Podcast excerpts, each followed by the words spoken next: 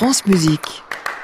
Et maintenant, Génération France Musique par Jean-Baptiste Urbain. Bonjour Jean-Baptiste. Bonjour, bonjour à tous, merci et bienvenue sur France Musique dans notre rendez-vous du samedi matin en direct de ce studio 451 de la Maison de la Radio. Comme chaque semaine, nous allons faire la part belle aux jeunes musiciens, à la transmission et aux belles régions de France. Tout à l'heure à 8h40, faites passer l'éveil musical. Nathalie Moller nous emmène un reportage au tout petit conservatoire de Paris. 8h20, musique en région au Mans, à la de l'Épaule. La 37e édition du festival commence dans quelques jours et les amateurs y sont à l'honneur. Une initiative avec Thierry Lériteau vers 8h05. Elle lance son Provence et ses concerts à la ferme.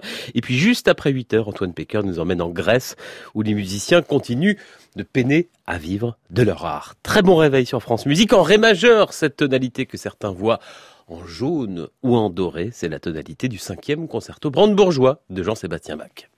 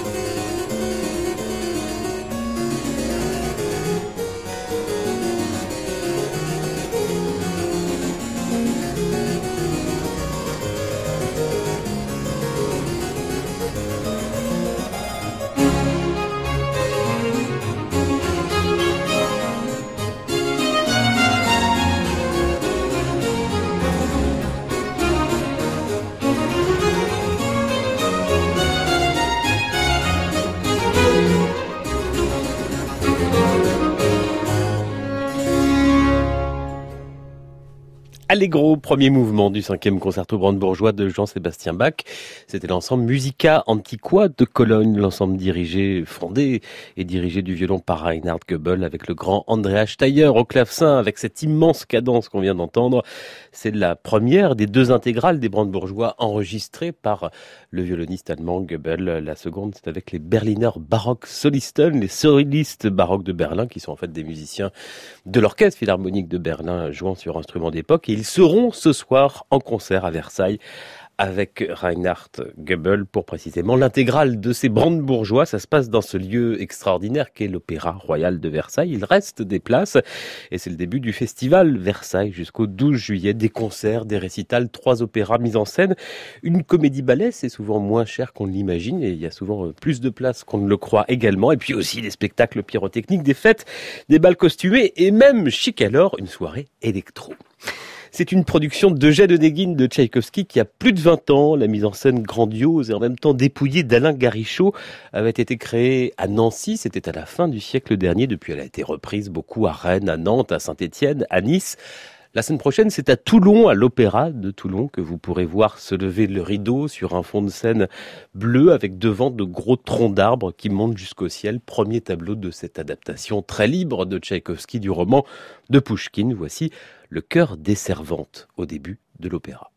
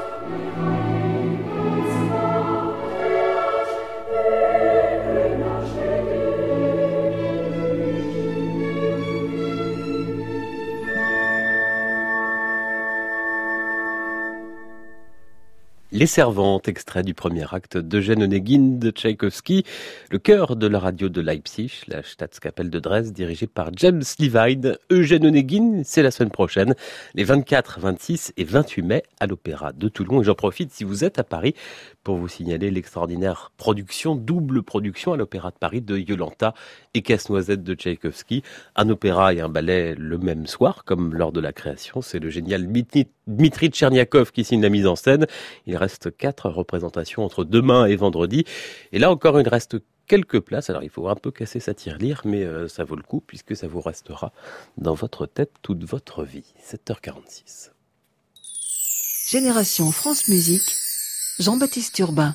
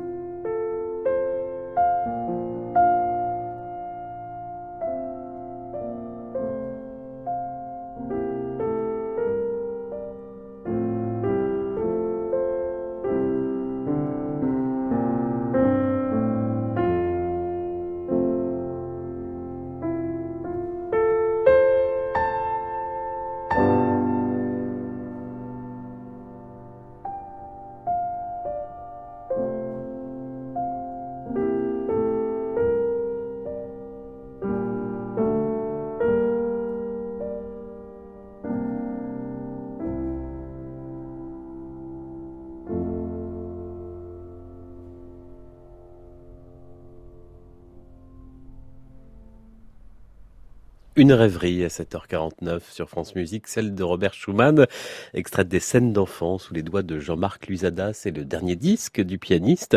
Il sera vendredi prochain, Jean-Marc Luzada, vendredi 24 à Lyon. Piano à Lyon, salle Molière. Il fait également partie des pianistes invités à donner des masterclass au festival Les Amateurs Virtuoses. C'est à Paris la semaine prochaine à la Chambre des Notaires avec une cinquantaine, une vingtaine plutôt, c'est déjà pas mal, une vingtaine de pianistes euh, amateurs, ingénieurs, météorologues analystes financiers ou encore psychiatres et tous néanmoins excellents musiciens.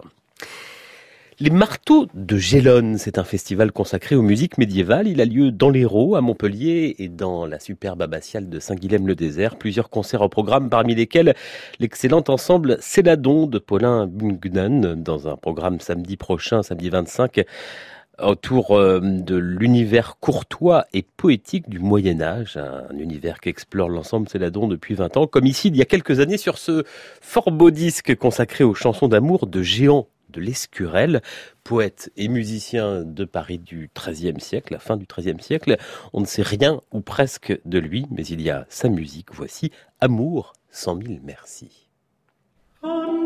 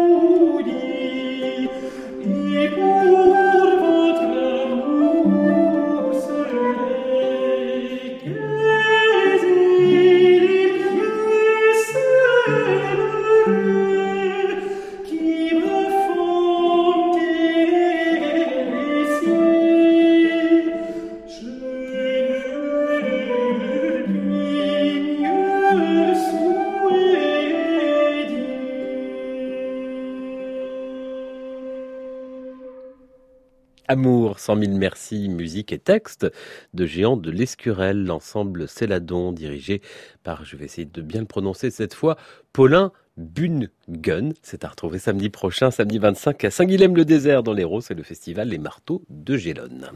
Si l'ensemble Céladon fête ses 20 ans, le quatuor Modigliani souffle lui ses 15 bougies cette année avec un album intitulé Portrait, une sorte de patchwork, de kaléidoscope musical, plein de petites pièces, Schubert, Barber, des bis célèbres et des pièces méconnues comme ce délicieux intermezzo du encore méconnu Erich Wolfgang Korngold à mon sens, l'un des génies du XXe siècle.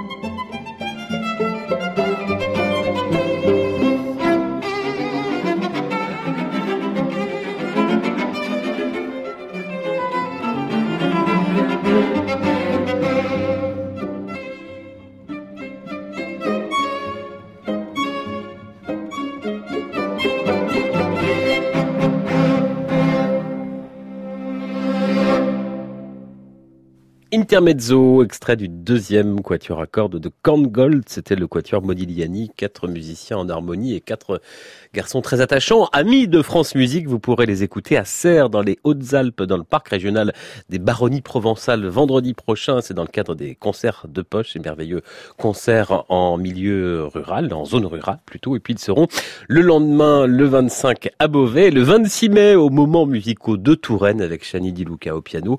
C'est à l'église Saint-Symphorien de Fondette. Ce disque, portrait du Quatuor Modigliani, euh, c'est un délice, je vous l'ai dit, vous le voulez? Eh ben, il est peut-être chez vous dans quelques jours.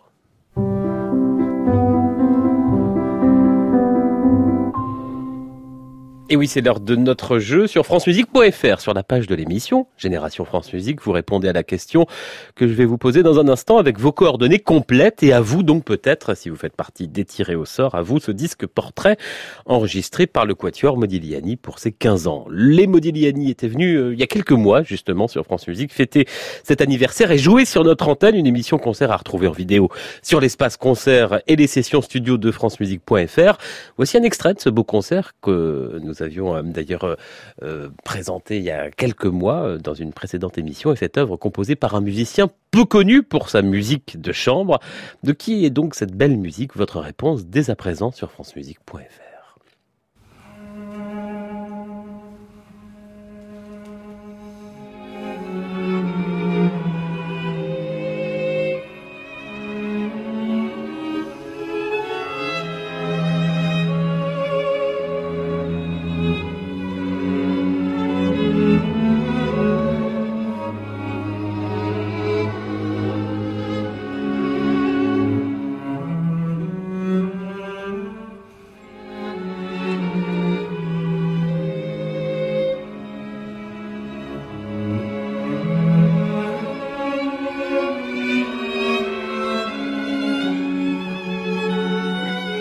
quel grand compositeur d'opéra a écrit ces pages, interprétées ici par le quatuor Modigliani? S'agit-il de Puccini, de Wagner ou de Bizet? Puccini, Wagner ou Bizet? La réponse dans une heure. La vôtre dès à présent sur francemusique.fr.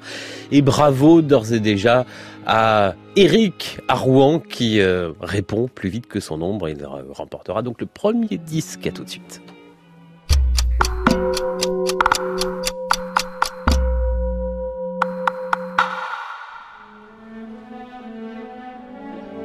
L'équipe du meilleur des concerts de Radio France vous donne rendez-vous dimanche à 14h sur France Musique.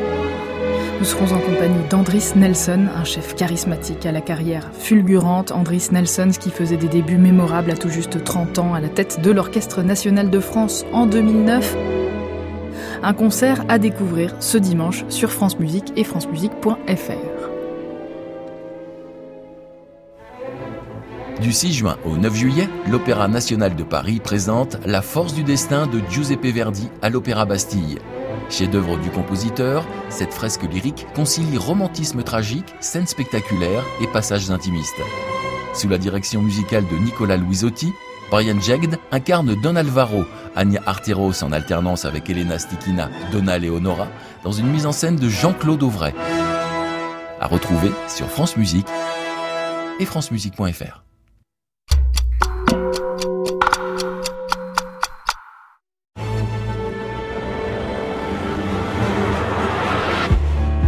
France Musique. France Musique.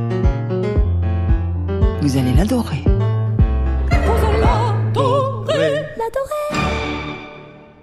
Il est 8h et une minute, bienvenue si vous nous rejoignez. Voici de la sacrée musique qui est aussi de la musique sacrée, à moins que ce soit l'inverse.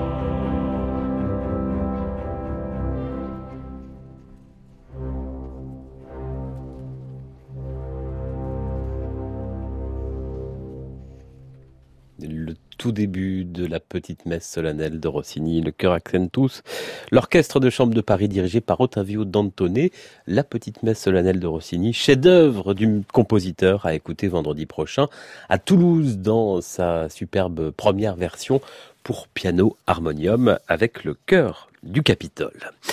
France Musique 8h04, c'est l'heure de classique info du week-end à la ferme dans un instant avec Thierry Hilerito, mais d'abord la chronique internationale d'Antoine Pecker. Bonjour Antoine. Bonjour Jean-Baptiste, bonjour à tous. Alors vous nous parlez aujourd'hui de la Grèce où le Premier ministre Alexis Tsipras se prépare à affronter un triple défi électoral, les élections européennes et régionales dans quelques jours maintenant et les législatives à l'automne. Comment Antoine se porte la culture et notamment la musique en Grèce depuis la crise de 2008 depuis une dizaine d'années, Jean-Baptiste, la vie des artistes grecs est devenue un véritable parcours du combattant. Les salaires ont grandement diminué dans la plupart des institutions financées par l'argent public, notamment les orchestres symphoniques. Des baisses de salaires pouvant aller jusqu'à moins 45%. Dans certains conservatoires, les rémunérations des enseignants arrivent avec plusieurs mois de retard. Conséquence directe, une partie importante des artistes a fui le pays ou bien tout simplement changé de métier. On voit aussi de plus en plus de musiciens grecs travailler dans les camps de réfugiés, notamment avec El Sistema, qui a mis en place une antenne grecque dans le camp de Skaramagas. Les artistes attendent maintenant beaucoup de la récente reprise de l'économie grecque, qui est sortie de son programme de prêts internationaux en août dernier. Et l'attente concerne surtout les mesures que compte mettre en place Alexis Tsipras. Le gouvernement a annoncé vouloir redistribuer une part de la croissance après une décennie de baisse de salaire et de pouvoir d'achat. Alors, simple discours électoraliste ou véritable changement de cap?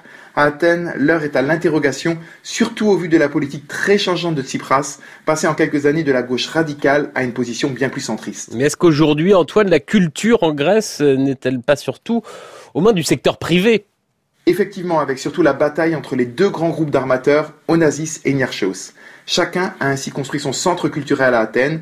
Onassis l'a ouvert en 2010, soit deux ans après la crise, un bâtiment en marbre blanc de l'agence française Architecture Studio, cette agence qui rénove actuellement la maison de la radio à Paris, justement, un lieu pluridisciplinaire donc à Athènes, mêlant théâtre, danse et exposition, et c'est à seulement quelques centaines de mètres que se trouve la fondation Niarchos, qui a ouverte en 2016, un bâtiment spectaculaire de Renzo Piano qui accueille à la fois l'Opéra national grec et la Bibliothèque nationale. La fondation a fait don de cet équipement à l'État. C'est donc le privé qui viendrait sauver la vie culturelle grecque. Il y a une certaine ironie à cela, quand on sait combien les grands manias du commerce grec ont été épinglés lors de la crise pour leur système d'exemption fiscale.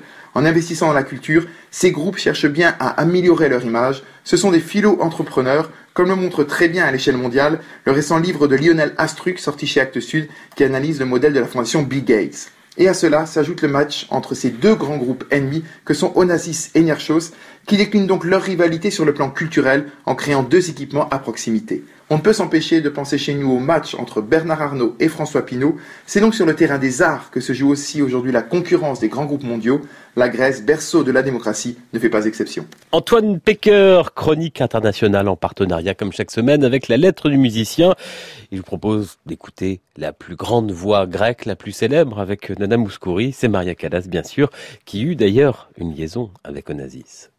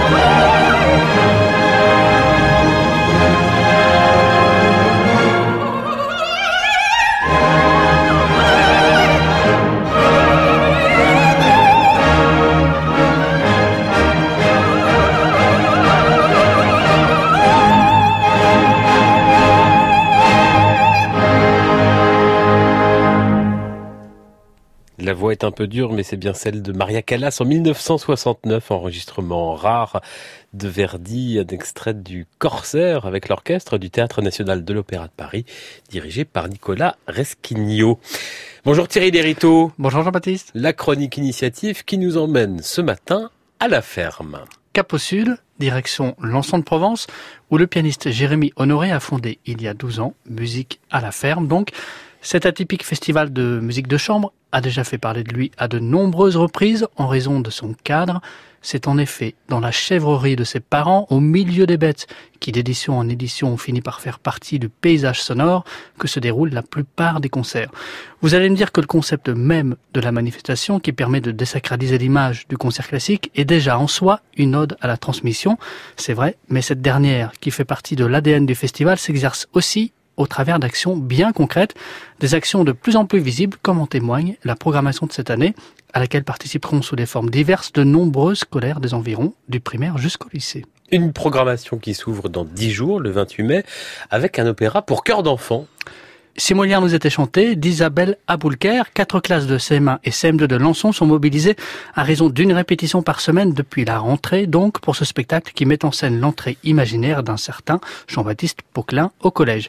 Il sera donné place du Champ de Mars à Lançon à 17h30, une initiative parmi d'autres, puisqu'on retrouvera le soir même leur grand frère du lycée Adam de Craponne au théâtre Adam de Salon de Provence, dans un concert lecture sur la vie passionnée de Clara et Robert Schumann aux côtés de Jérémy Honoré. Quelques jours plus tard, ces mêmes lycéens donneront dans la cour de leur établissement un autre spectacle autour des salons parisiens de la fin du 19e siècle, en compagnie du récitant François Castan. Une coopération fructueuse entre le lycée et la manifestation qui avait débuté il y a deux ans, figurez-vous, avec un magnifique projet, la restauration d'un piano Erard par les jeunes élèves de la section techno du lycée des lycéens qui ne seront finalement pas tellement plus jeunes que certains artistes du festival Thierry. En effet, professeur à la maîtrise de Radio France, ici même, et au conservatoire du Perreux-sur-Marne, Jérémy Honoré est particulièrement sensible aux enjeux de transmission, mais aussi de professionnalisation. Le festival accueillera donc cette année, en plus d'artistes confirmés tels que la violoncelliste Emmanuel Bertrand ou le quatuor des Enchantés, les jeunes apprentis de l'Académie Jaroski, le troisième prix du dernier concours Lontibo Crespin Dmitri Smirnov ou encore le quatuor à lauréat du prix Echo Rising Stars 2018-2019. Quant aux deux artistes qui refermeront le festival, eh bien ma foi, ils ne sont pas bien vieux non plus. Il s'agit du pianiste Thomas Enko et de la percussionniste Vassilena Serafimova.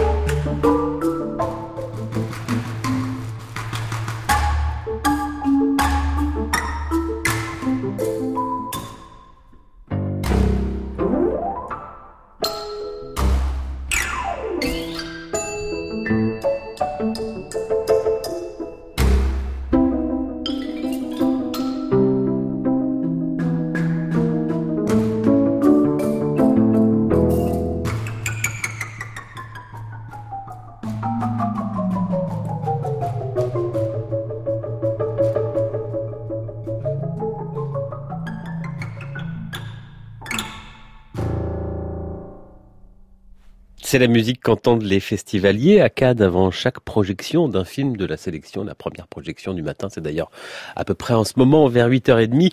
Aquarium, extrait du Carnaval des animaux de Camille Saint-Saëns, revisité par Vassilena Serafimova aux percussions et Thomas Enko au piano. Tobenko, qui est ce soir avec neuf autres pianistes autour de Philippe Glass en personne pour jouer l'intégrale des études pour piano du compositeur américain. C'est à la Philharmonie de Paris et je viens de regarder à l'instant, il reste quelques places pour ce concert. 8h15, France Musique, le violoncelliste François Salle, est depuis près de 20 ans le directeur artistique du festival du Val d'Aulnay, Châtenay-Malabry. Ça commence aujourd'hui et c'est jusqu'au 16 juin, un mois donc dans les scènes, l'occasion d'aller écouter par exemple de la musique de chambre dans la maison de Châteaubriand. Ce sera le cas dimanche 26 mai avec les frères Pierre et Théo Fouchéneret au violon et au piano avec François Salk dans les jardins de cette maison de Châteaubriand en pleine vallée au Louvre. Vous pourrez découvrir par exemple cette étonnante tour dans les jardins où l'écrivain se réfugiait pour écrire. Voilà le festival du Val d'Aulnay Châtenay-Malabry, c'est à partir d'aujourd'hui. C'est le violoncelliste François Salk qui en assure la programmation. Le voici avec Éric Lesage au piano, le début de la sonate de Francis Poulenc.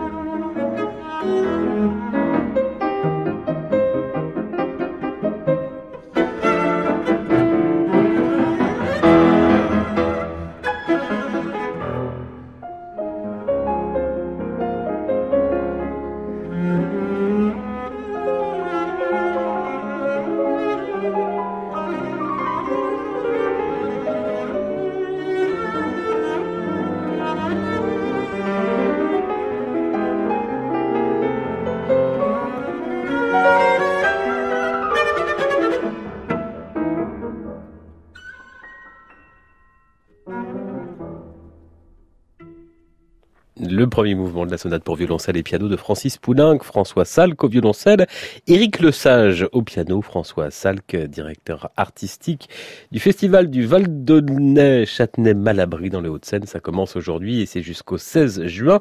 François Salk est également à retrouver aujourd'hui avec un orchestre de violoncelle ce 18 mai. C'est le jour de la musique en vallée de Gavaudin dans le Lot-et-Garonne. C'est à 18h30 et toute la journée de musique s'achève par un repas avec les musiciens. Bon appétit France Musique, 8h22.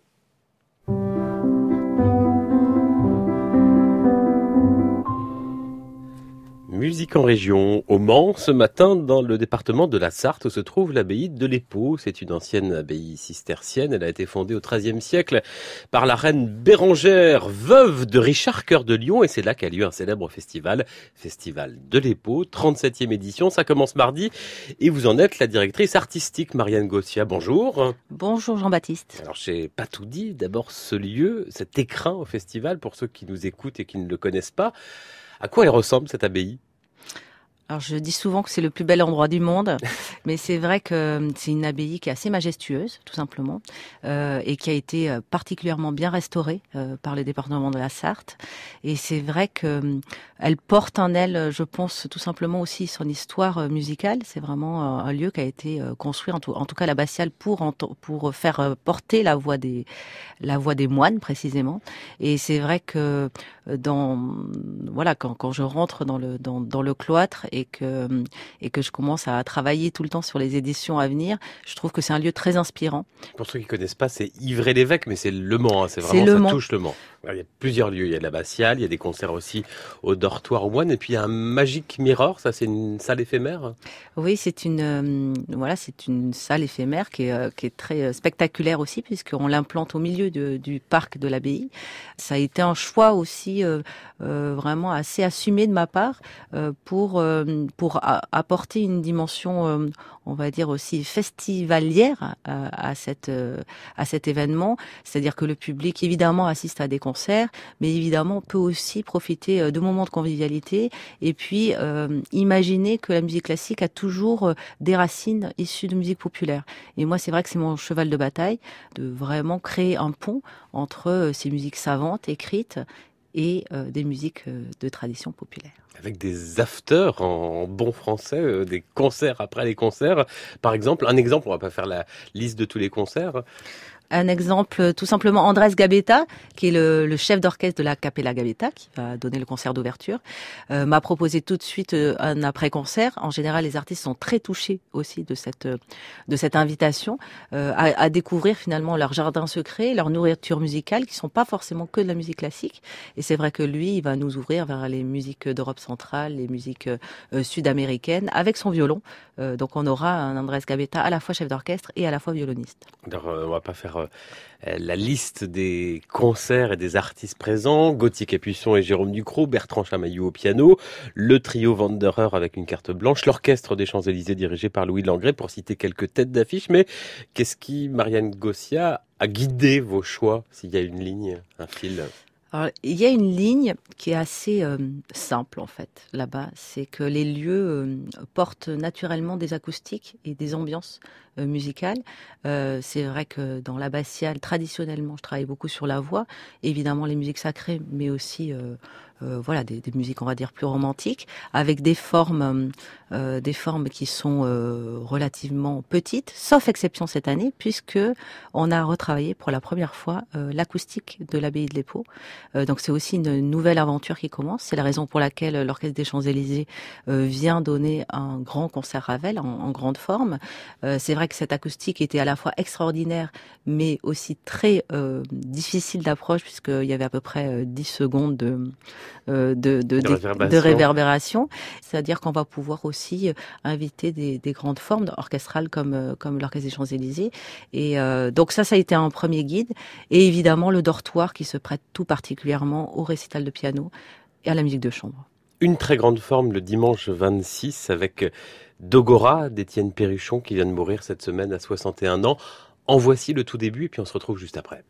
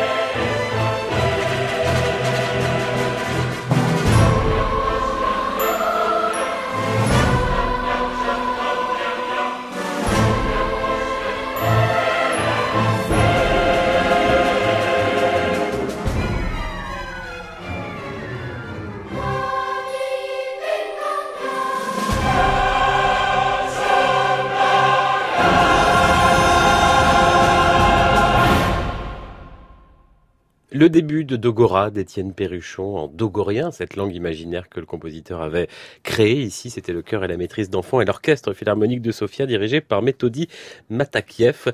Avec nous ce matin sur France Musique, Marianne Gossiak, directrice artistique du Festival de l'Épau. Il démarre mardi, c'est jusqu'au 28 mai au Mans. Dogora d'Étienne Perruchon qui sera donné donc dimanche dans huit jours, le 26 à l'abbaye, par des musiciens tous amateurs. Ça va devenir euh, un hommage, forcément. Évidemment, euh, euh, ça a été accueilli comme une triste nouvelle, d'autant que vraiment il était très implanté euh, là-bas en Sarthe, que traditionnellement aussi j'ai toujours souhaité associer euh, beaucoup d'artistes amateurs ou pré-professionnels. Et il a beaucoup lui travaillé aussi. Et lui a vraiment travaillé dans ce sens-là. Et c'est vrai que cette programmation de Dogora, ben, on, on l'a on l'a imaginé il y a plus d'un an. il y aura à peu près 800 musiciens et chanteurs dans la l'abbatiale, donc c'est c'est vraiment une forme, on va dire explosive. c'est voilà je pense que c'est peut-être le plus bel hommage. C'est une de, de ces pièces euh, majeures, comme on dit. Et c'est vrai que, bah voilà, je suis particulièrement fière parce que ça correspond tout à fait à l'esprit euh, du Festival de l'EPO, euh, d'associer euh, évidemment des immenses et, et, grands, grands, grands artistes du monde entier à des artistes locaux qui peuvent, voilà, arriver aussi à un niveau exceptionnel avec une, cette journée particulière du dimanche 26. Là, il y aura euh, pour Dogora euh, plein de chœurs et d'orchestres euh, amateurs de la région, mm. euh, mais aussi tout au long de la journée des musiciens qui vont participer et aussi des jeunes musiciens du département qui seront là avant les concerts. Pour des bifors cette fois. Des bifors. Alors oui, les anglicismes euh, sont quelquefois pas très heureux. En tout cas, des avant-concerts ou des invitations au concert. Euh, là encore, le, le, territoire de la Sarthe regorge euh, de de, de, conservatoire, d'énormément de musiciens amateurs. Ça aussi, c'est quelque chose qui me tient très à cœur. Euh, et c'est vrai que l'idée, c'est de leur proposer des conditions de concert euh, professionnels euh, et qui puissent s'approprier ce festival de l'EPO euh, tout autant que évidemment le trio Vendeur ou Julien Bert ou euh, voilà dans le sens où c'est leur festival, c'est leur territoire et je pense que c'est aussi une manière d'inviter des publics qui iraient pas forcément spontanément ou s'ouvrir à la musique classique dans un dans un cloître, dans un endroit magnifique et ouvrir les portes de cette abbaye le plus possible. Marianne Gossial, le festival de l'abbaye de l'Épau, c'est donc ces concerts à la Bastiale au dortoir des moines et ce magique mirror qu'on évoquait, des concerts pour les enfants. Et puis, il y a un peu du hors les murs avec ce qu'on appelle aujourd'hui la médiation culturelle. Tout festival a maintenant sa médiation culturelle. J'ai vu qu'il y avait un concert à l'hôpital du Mans. Euh, les musiciens, comment ils réagissent quand vous leur faites ces propositions et pourquoi c'est si important pour vous euh, que le festival euh, soit aussi à l'hôpital, par exemple? Bah, c'est tout simplement important parce que on a une mission de service public. Euh, il faut avouer que le département de la Sarthe euh, investit énormément euh, dans et ça, ça, reste un des départements euh, qui investit autant pour un festival de musique classique. Donc il faut de tirer un grand coup de chapeau tout simplement à, à cette initiative qui dure depuis tant d'années. Et puis euh, l'hôpital euh, du Mans est très impliqué depuis longtemps, en particulier dans le service de pédiatrie. Et euh, l'idée, c'est d'apporter vraiment de la musique à des enfants qui ne peuvent même pas sortir de leur chambre. Donc c'est vrai que nous choisissons souvent euh, euh des artistes qui ont aussi euh, euh, la disponibilité et puis la possibilité d'aller auprès de ces enfants et puis les rencontrer et leur apporter tout simplement un tout petit peu de lumière dans des moments qui sont souvent très difficiles. Le festival de l'abbaye de l'Épau, c'est à partir de mardi jusqu'au 28 mai au Mans. On peut rappeler d'ailleurs, Marianne, que le Mans, pour ceux qui sont, par exemple, en région parisienne, bah, c'est à, à, 50 minutes, euh, une heure en train. 50 minutes porte à porte de la gare Montparnasse. On arrive dans le plus bel endroit du monde, je le répète. Et l'ADN du Festival de l'Épau, vous l'avez dit, c'est la voix. On pourra retrouver dans quelques jours Julien Bert avec l'orchestre de l'Opéra de, de, Lyon. Lyon dans euh, le programme de ce merveilleux disque dont voici un extrait. Merci. Merci à vous.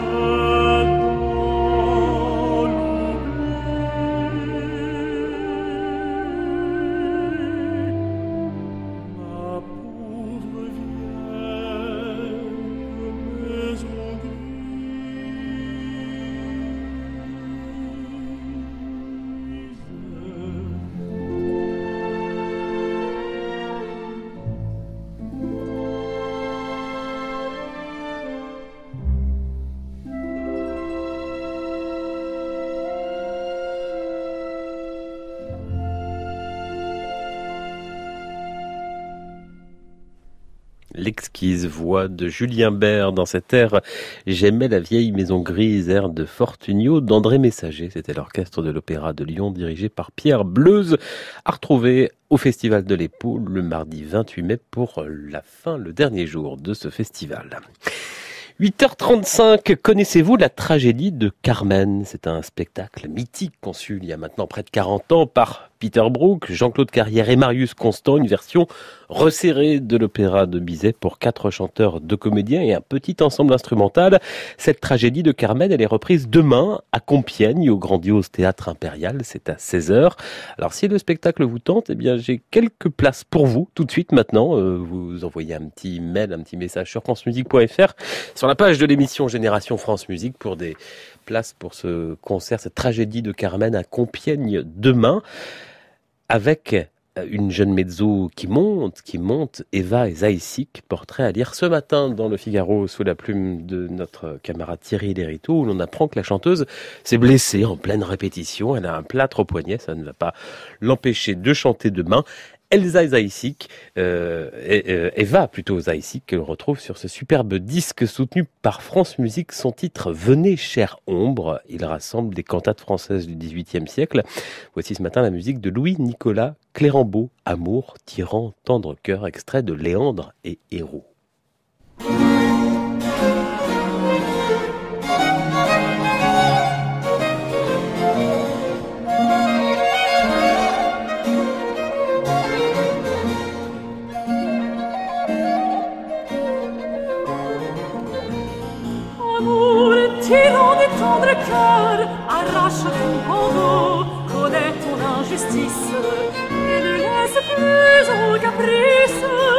Décider de tes faveurs.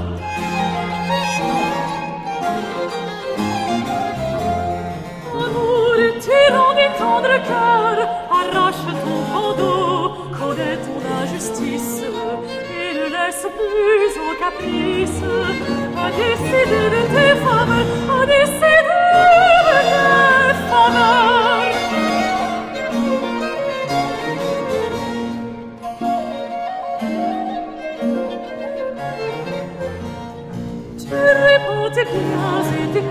dans un funeste aveuglement. Réponds tes biens et tes peines dans un funeste aveuglement. Toujours le plus tendrement, toutes tes rigueurs inhumaines. Toujours sur le plus tendrement, toutes tes rigueurs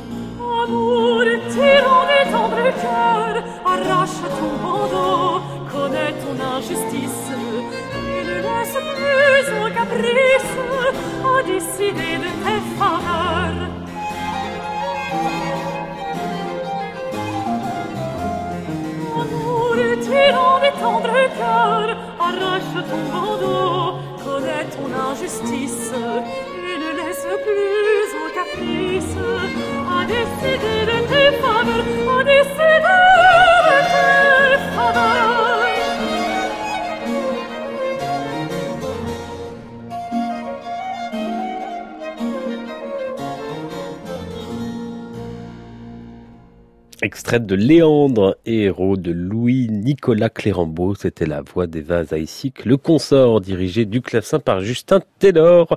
Eva Zaïsik qui est donc demain dans la tragédie de Carmen, superbe spectacle à Compiègne au théâtre impérial. Et vous nous écrivez sur francemusique.fr. Vous allez dans l'onglet Contactez-nous de la page Génération France Musique si vous voulez gagner des places pour ce spectacle. 8h40, France Musique, c'est l'heure de fête passée avec vous, Nathalie Moller. Bonjour Nathalie. Bonjour Jean-Baptiste, bonjour à tous.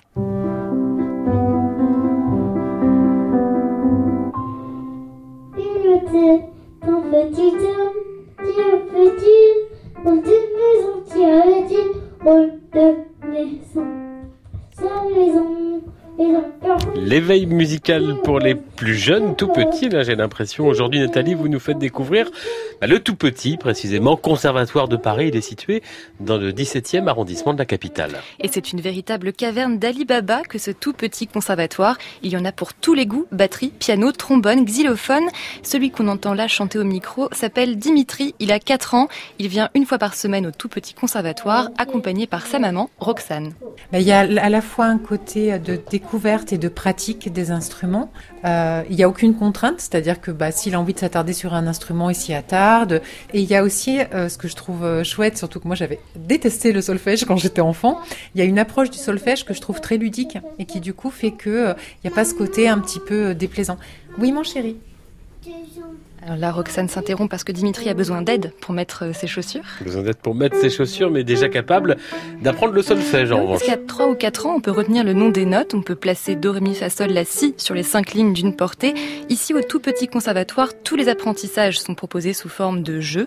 Noah, 3 ans, est par exemple très fort aux devinettes. Celle-là, elle s'appelle comment? La boche. Celle-là, elle a deux crochets.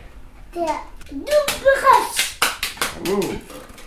Je m'appelle Philippe Kazmarek et je suis le créateur du tout petit conservatoire.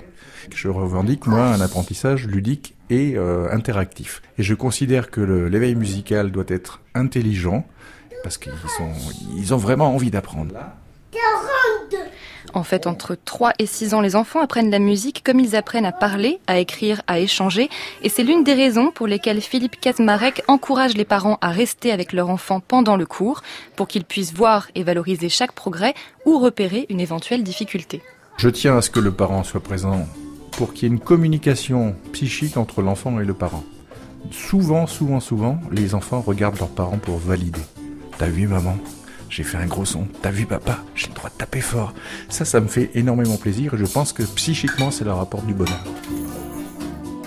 Ces dernières années, de nombreuses études sont venues démontrer les bienfaits de l'éveil musical sur le développement de l'enfant, mais il faut savoir que la pratique reste relativement rare. 7 ans, c'est l'âge moyen d'entrée au conservatoire en France.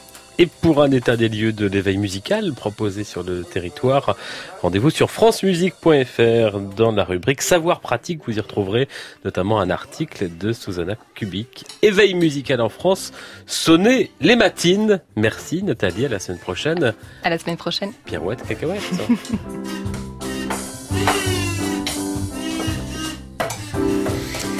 Et à 8h43, le trio Wanderer, on en parlait tout à l'heure avec Marianne Gossia, à carte blanche au festival de l'Épau. Le trio Wanderer, c'est un modèle d'ensemble de musique de chambre français, toujours au top euh, avec une grande intégrité artistique. Jean-Marc Philippe, Varja Bédian au violon, Raphaël Pidou au violoncelle, Vincent Coq au piano. Leur tout nouveau disque vient de paraître euh, ce mois-ci chez Harmonia Mundi. Il est consacré aux deux trios avec piano de Rachmaninoff, mais on trouve également cette méconnue et superbe, très tendre élégie du compositeur tchèque Josef Souk.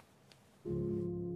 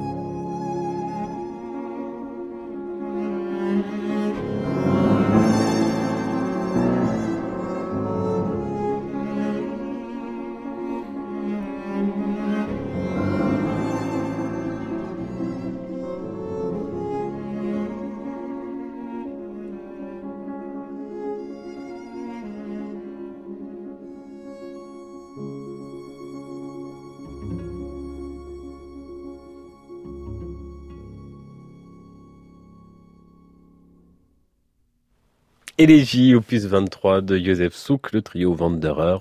Nouveau disque chez Harmonia Mundi. Les Wanderers à trouver à l'abbaye de l'Épau vendredi prochain, le 24 mai. 8h49, autre grand ensemble de musique de chambre français, c'est le Quatuor Eben, 20 ans cette année déjà. Ils étaient récemment en mars à la Maison de la Radio à Paris. Concert à écouter lundi soir avec Clément Rochefort sur France Musique à 20h. Au programme Brahms et Beethoven. Beethoven qu'ils jouent depuis leur tout début. L'un de leurs premiers concerts enregistrés par France Musique, c'était ce 14 août 2004. Nous sommes à l'orangerie de Sceaux, finale du 12e Quatuor opus 127 de Beethoven leur premier pas, Quatuor Eben, ce matin sur France Musique.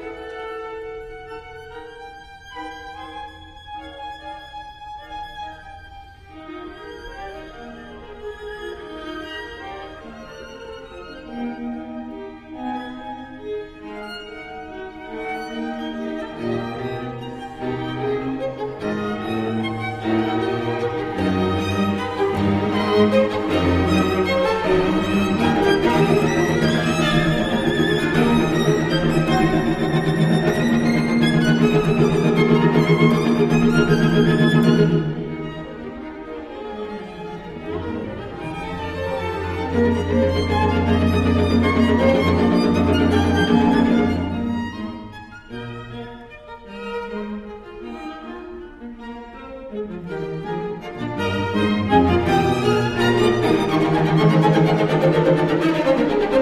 you.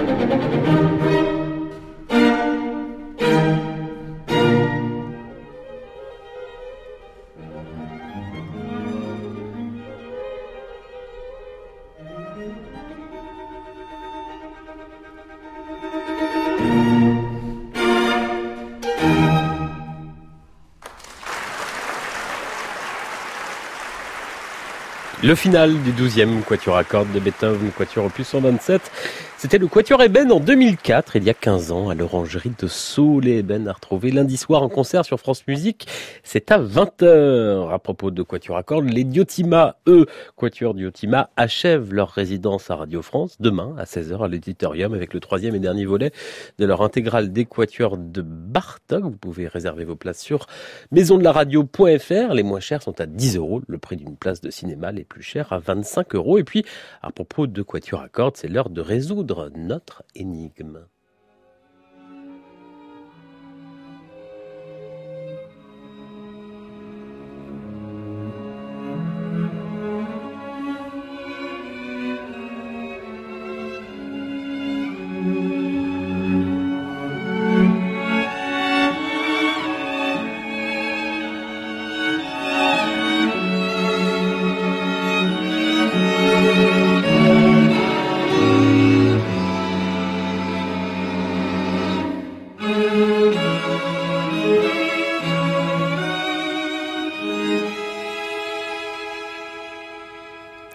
Les chrysanthèmes de Puccini, une élégie sur la mort du duc de Savoie écrite par le compositeur en 1890.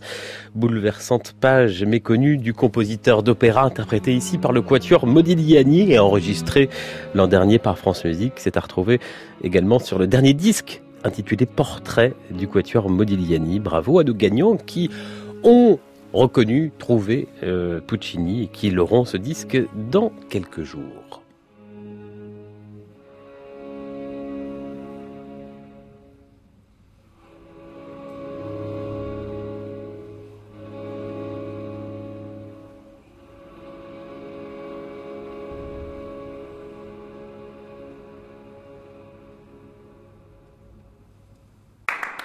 Réécouter sur francemusique.fr.